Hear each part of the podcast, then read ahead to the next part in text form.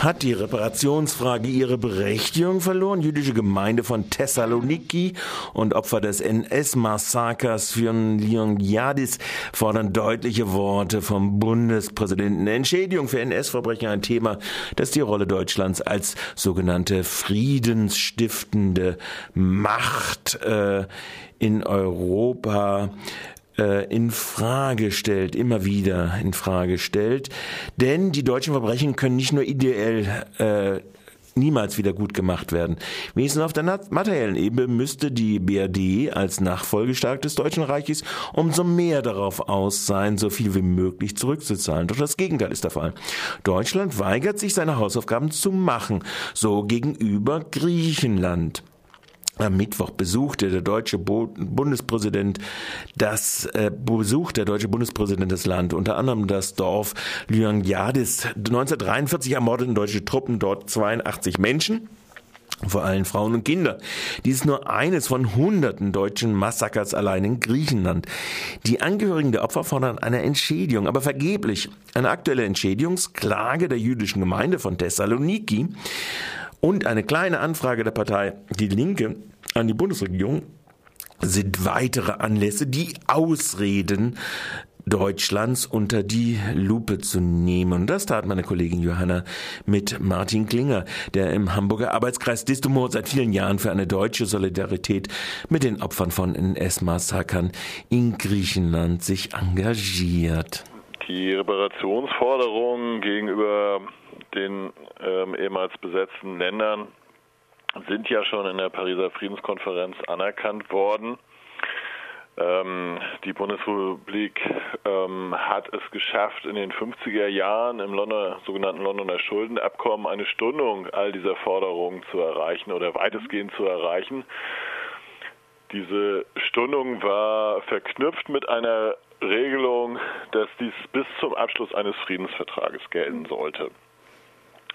Und nun wird ähm, gemeinhin eigentlich der 2 plus 4 Vertrag zwischen der Bundesrepublik der DDR und den vier Siegermächten als ein solcher Friedensvertrag angesehen. Und damit ähm, ist ähm, die Stundungswirkung des Londoner Schuldenabkommens entfallen. Mhm. Folglich sind alle Forderungen fällig und seit 1990, seit Zustandekommen des 2 plus 4 Vertrages und müssten erfüllt werden. Und genau äh, davor drückt sich die Bundesrepublik. Die Bundesrepublik hat ja ganz gezielt darauf bestanden, diesen 2 plus 4 Vertrag anstelle eines Friedensvertrags, so die Formulierung einzusetzen, genau weil mit einem Friedensvertrag die Reparationsforderungen dann fällig würden. Gibt es denn da eine ernsthafte Auseinandersetzung im internationalen Recht darum, wie sehr so ein Trick überhaupt anerkannt werden muss? Ist das noch irgendwie anfechtbar? Ja, also es gab ja bisher noch kein Gericht, das äh, spezifisch über diese Frage der Reparationspflichten entschieden hätt, hätte. Ähm, insoweit kann man das nicht sagen. Allerdings gab es ja Individualklagen, die äh, nach 1990 eingereicht wurden in der Bundesrepublik vor deutschen Gerichten. Und ähm, diese Gerichte haben letztlich die Entschädigungsforderung aus verschiedenen Gründen zurückgewiesen, aber sie haben alle der Bundesgerichtshof auch anerkannt, dass der 2 plus 4 Vertrag ein Friedensvertrag mhm. ist und dass die Stundungswirkung des Londoner Schuldenabkommens nicht mehr gilt. Mhm. Also diese Sache ist rechtlich klar und eindeutig entschieden. Und die Bundesregierung ignoriert das einfach. Sie sagt ja auch zusätzlich, nicht nur sieht sie selbst diesen Vertrag nicht als Friedensvertrag, sondern sie sagt auch, dass genau in diesem 2 plus 4 Vertrag festgeschrieben worden sei, dass die äh, anderen, die betroffenen Staaten auf Reparationen verzichten und in der Charta von Paris äh, 1990 hätten auch die betroffenen Staaten, einschließlich Griechenland, dem zugestimmt. Das wurde nun in der linken Anfrage auch ein bisschen diskutiert. Die Bundesregierung beharrt auf ihrem Standpunkt. Worin siehst du eine Zustimmung oder eben auch Nichtzustimmung Griechenlands? Also Griechenland hat niemals auf Reparationen verzichtet und das ist sozusagen eine ja, grundsätzlich positive Haltung gegenüber dem 2 plus 4 Vertrag gegeben hat. Ähm, das hat nichts damit zu tun, dass ähm, das völlige Fehlen von Reparationsregelungen in diesem Vertrag nun äh, von der Staatengemeinschaft irgendwie positiv aufgenommen worden wäre. Das ist einfach Unfug. Also Griechenland war äh, an diesem Zustandekommen des 2 plus 4 Vertrages nicht beteiligt und auch damit hat sich der Bundesgerichtshof unter anderem auseinandergesetzt und gesagt, nein, das gilt nur für die Staaten, die daran beteiligt waren, Sprich also die ehemalige Sowjetunion, die USA, Frankreich und Großbritannien, die äh, haben insoweit auf Reparationsleistung verzichtet.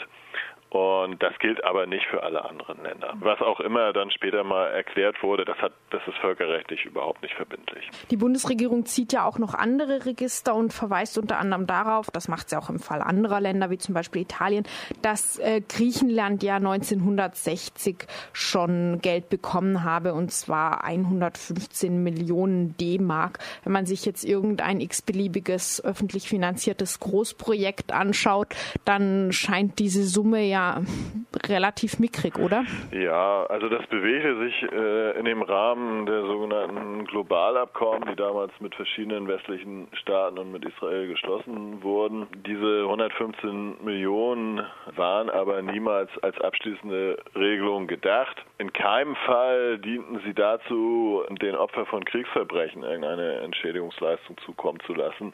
Das war ganz eindeutig nicht intendiert. Weil die Bundesrepublik das immer als Reparationsleistung angesehen hat, hat sie gesagt, diese Leistungen aus den Globalabkommen sind keine Reparationsleistung, sondern sie sind Zahlungen zugunsten politisch, rassisch, religiös Verfolgter. Sprich, in der Regel waren es Zahlungen zugunsten der jüdischen Gemeinden, der Belebenden oder der Nachkommen aus jüdischen Gemeinden. Und so ist es auch in Griechenland gewesen, nicht den Opfern von Massaker. Und damit ist eben auch klar gewesen, dieser Komplex nach wie vor offen geblieben ist. Und die griechische Regierung hat damals in einer äh, diplomatischen Note auch erklärt, nein, wir sehen das nicht als abschließende Regelung an. Die Unterscheidung Entschädigungen, Reparationen, die ist vielleicht noch wichtig zu machen, eben individuelle Entschädigungen versus Reparationen für Kriegsschäden auf interstaatlicher Ebene. Die Bundesregierung, habe ich den Eindruck, vermischt ja diese zwei Fragen auch vielleicht gezielt, indem sie sagt, Reparationsverzicht Griechenlands bedeutet auch, wir müssen keine Entschädigungen mehr zahlen für Opfer der Massaker. Ja, da hast du recht. Das wird bewusst vermischt. Das wird aus dem Grund vermischt, weil die Bundesregierung schon negiert, dass es überhaupt individuelle Forderungen geben kann, dass einzelne Staatsbürger tatsächlich Forderungen erheben können. Die Position der Bundesregierung ist ja die, dass sie sagt, es gibt nur Reparation. So, und alles fällt unter Reparation. Und wir sagen, nein, das ist nicht so. Es gibt eben internationale Abkommen wie das Hager Abkommen in Verbindung mit der Hager Landkriegsordnung, das Zeitpunkt des Zweiten Weltkriegs Gültigkeit hatte. Und aus diesem ergeben sich schon individuelle Forderungen in Verbindung mit anderen Haftungstatbeständen, lassen sich daraus individuelle Forderungen herleiten. Das, das ist immer die Position gewesen, die vor deutschen und auch vor anderen Gerichten vertreten wurde. Und die ist auch richtig. Und tatsächlich versucht die Bundesregierung immer zu sagen, nein, nein, äh, das muss alles zwischenstaatlich geregelt werden. Und den einzelnen äh, Menschen stehen sowieso keine Forderungen zu. So haben sie das auch vor dem Internationalen Gerichtshof in Den Haag vertreten. Auch die jüdische Gemeinde, die jetzt beim Europäischen Gerichtshof für Menschenrechte klagt, geht demnach ungefähr euren Weg, klagt eben Menschenrechte ein. Und zwar geht es um Lösegeld, was für jüdische Zwangsarbeiter gezahlt werden musste, die von den Nazis eben zur Zwangsarbeit gezwungen worden waren. Siehst du vielleicht in diesem Bereich Chancen, dass die zumindest Recht bekommen könnten und vielleicht einen ersten Schritt machen könnten damit?